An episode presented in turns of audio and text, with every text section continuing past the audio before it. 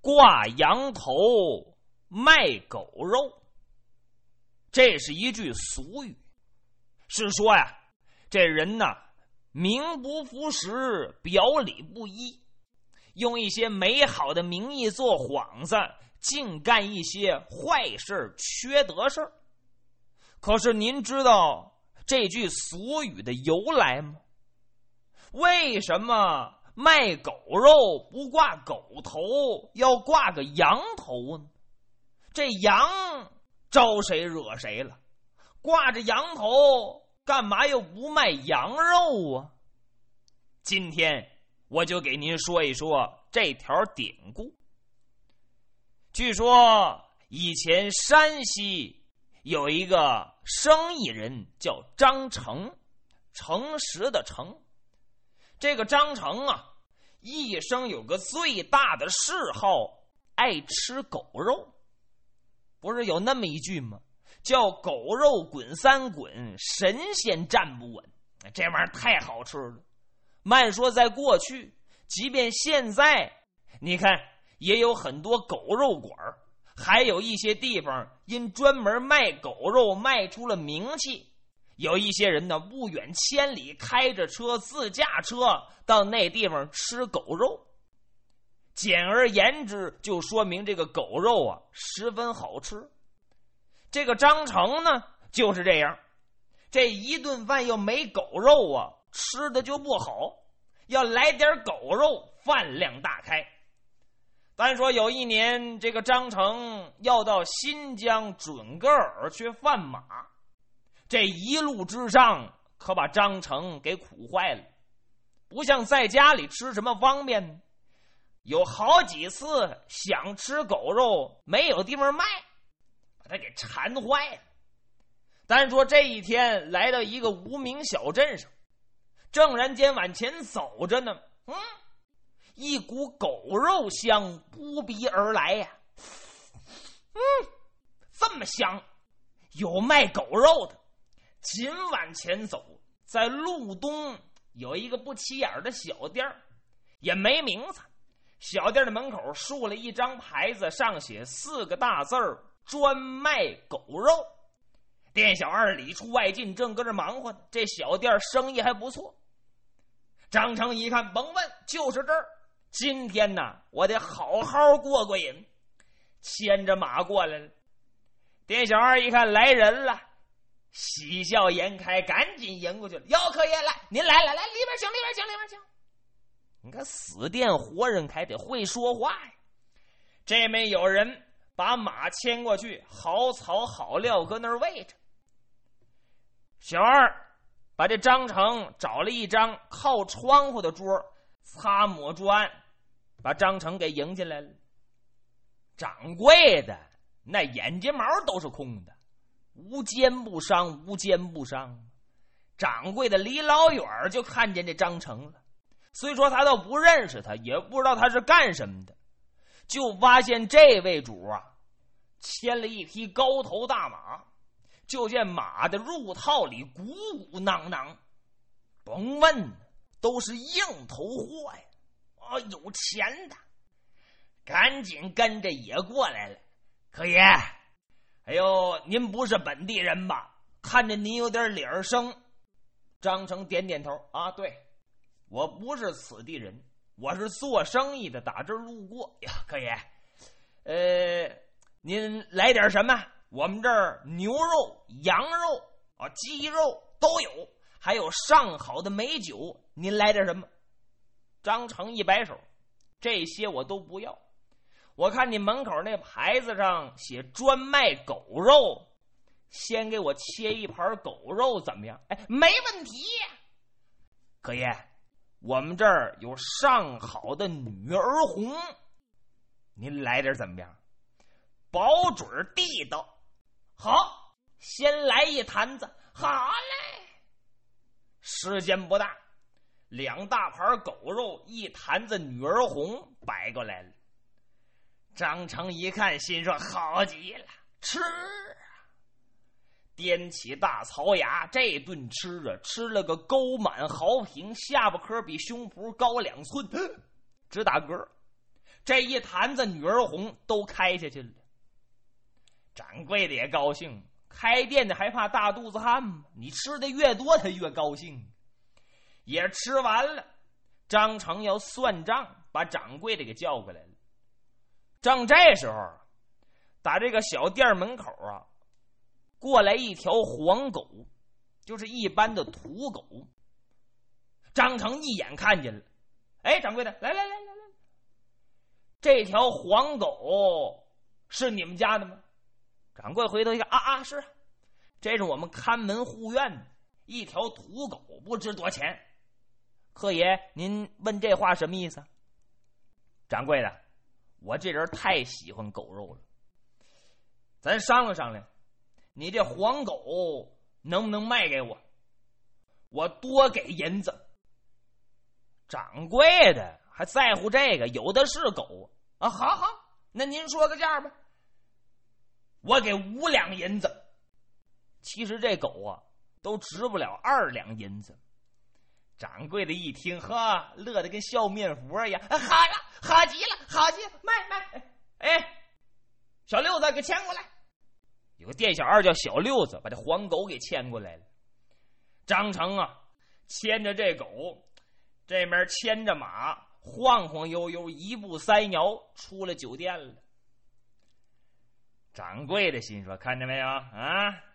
就这样，走不出二里地，保准得醉一边人事不省。他这入套里带了不少硬头货呀！我要去啊，这不都归我了吗？对，就这主意。”这店交给旁人看着，这掌柜的一个人在后面偷偷的尾随，就跟着这张成。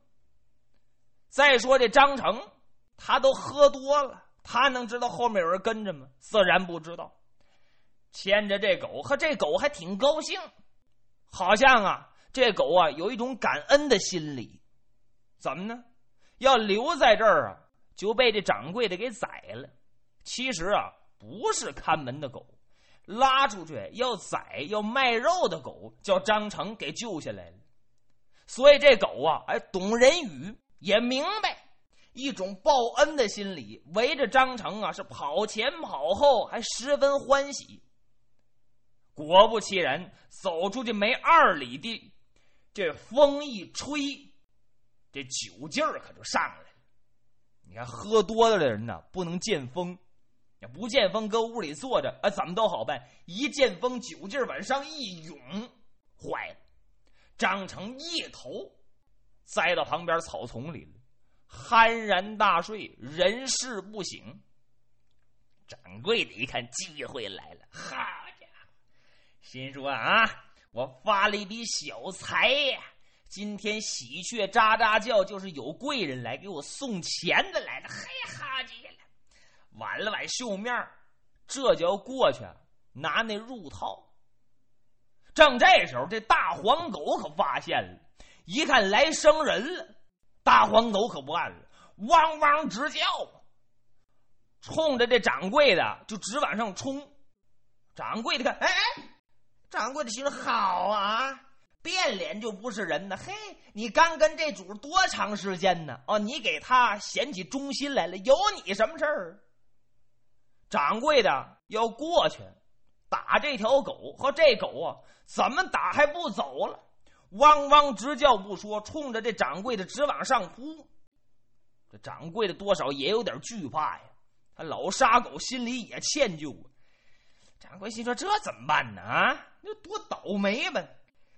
哎，眼珠一转，有了，跑到上风口啊。这都是草地呀，他想点火，拿这火呀，把张成还有这狗啊给烧死。这样一下子，这银子不还是归自己？对，就这主意。跑到上风口，打着火扇子，把这草啊就给点着了。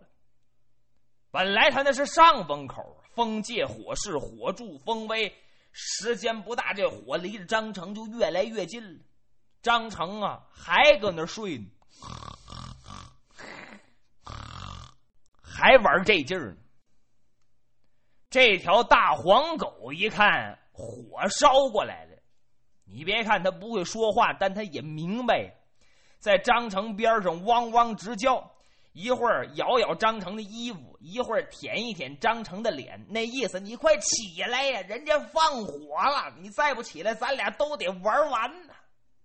可不管这大黄狗怎么叫唤，怎么拽，张成人事不醒。你看，要不说这酒啊，得少吃。老话说得好，酒要少吃，事要多知。这酒多了，容易倒霉呀。古代是一样，现在也是一样，这道理亘古不变。这大黄狗一看怎么叫张成也不起来，大黄狗可有点急了。往左右望了望，看见西北边有一条小河，不过离着可不算近。赶紧像箭打一样跑过去，自己跳到河里，这身上的毛可都打湿了。又赶紧跑回来，借着身上这毛上的水，在地上打滚，围着张成画圈。然后呢，再跑到河里，再沾湿了，再回来个草地上打滚那时候什么意思？这狗也不傻呀，想要把张成周围这点草啊，拿水给打湿了。这样一来呢，火烧到这儿自然就灭了，多聪明！哈，这狗蹭蹭蹭蹭来来回回跑了数十趟之多呀！你还真别说，还真管用。这张城周围这块草地呀，叫这狗用这水都给打湿了，火到这儿一来，哎，自然就熄灭了。嘿，把这掌柜的给气的，你说这倒霉狗，倒霉狗啊！暗气暗憋，再想回去叫人，来不及了。那说怎么回事？这么老半天，这张成啊，多多少少有点醒酒，那觉啊要过去了。掌柜的一看不行啊，这他要醒了一咋呼，我可就麻烦。算了吧，该找我不发财，暗气暗憋走了。他走了。这大黄狗扑通一下趴到地上，怎么活活给累死了？狗也死了，人也走了，张成也醒了，把眼睛睁开一看，哎呦，吓一跳！周围怎么的？黑乎乎一大片，失火呀！再一看，大黄狗死了。自己安然无恙，周围的草被水给打湿了，大黄狗身上也湿了。张成明白过来，这狗把自己给救了。张成万感愧疚，怎么？原来张成买这狗也是为了吃，没想到这狗把自己给救了。要没这条狗啊，自己呀都到西方如来那儿报道去了。所以能不愧疚这条狗吗？好歹这也是性命。万般无奈，张成也开始哭啊。张成发誓，打今日今时起，我张成绝不吃一口狗肉。我要再吃狗肉，天打五雷轰，我不得好死。干嘛？为了报恩呢！也没心思去买马了，把这狗挖了个坑给掩埋了。张成一想，刚才我路过那店里，可还有不少狗啊。虽说我不能把我的大黄狗给救活，可是那些狗都是它的同类。算了，我还买什么马呀？我不买马，我用买马的钱呢，把那些狗都给买了。我无形当中把那些狗救了，救了大黄狗的同类，我也算是报恩。对，就这主意。想到这儿，打定主意，一圈马回来，把掌柜的吓一跳。掌柜心说：“怎么回事？这这找我打官司报仇来了？”这脸上显得很不自然。张成呢，心比较粗。没有看到这掌柜的脸上的变化，看见掌柜的开门见山：“掌柜的，我跟你商量件事你不是有狗吗？你有多少，我都要了。怎么样？我这儿有纹银五百两。五百两在那个年代那叫钱呢，那叫往那儿一堆，也像小山头一样。那意思，我要用这五百两银子把你所有的狗都买了。掌柜的自然高兴，啊好极了，好极了，卖卖全卖。这些狗加一块儿也不值五百两，都给了张成了。张成啊，刚想走，想起一件事儿，掌柜的，你怎么非得卖狗肉？古人言，狗是忠臣，猫是奸臣。你呀，也别卖猫肉，也别卖狗肉，你卖点牛羊肉不行？你卖卖羊肉，你干嘛一个劲杀狗啊？掌柜的一听，客官你有所不知啊，最近呢，内地人大量收购羊毛，这羊肉价格上涨啊，我卖羊肉他赔钱呐，他没有本儿。哦，掌柜的，我这儿有纹银五十两。我留给你，你呀，以后别卖狗肉了，改卖羊肉，拿这钱呢，重新做一副招牌，把那狗肉招牌给撤下去，你看怎么样？啊，好，好，好，好，好，只要有钱，说什么都好。掌柜的一想，客官呢，我出个主意，你看行不行？这狗肉牌子我摘了，这没问题。我要换上卖羊肉的牌子，这玩意儿时间得做，得运，得跟人家定，恐怕得耽误个三日五日的。你看这样行不行？我找个羊头，我挂上，那意思也是卖羊肉。我挂着羊头卖羊肉嘛，大家伙都知道了。这样呢，把这时间还给穿换开了。我回头再做那招牌，你看行不行？张成点了点头，好。只要你不卖狗肉，卖羊肉，你挂什么无所谓。哎，好了好了，张成走了。掌柜的把羊头挂到外面了。那又说他卖羊肉没有？没有。要么怎么说表里不一，口不应心？挂上羊头可不假，但是羊肉成本高，狗肉成本低，它来钱快呀，所以依旧挂着羊头暗卖狗肉。后来这事儿流传开去，都骂这个掌柜的实心财黑不讲信义。打这儿起，挂羊头卖狗肉，变成了言行相悖、表里不一的同义词。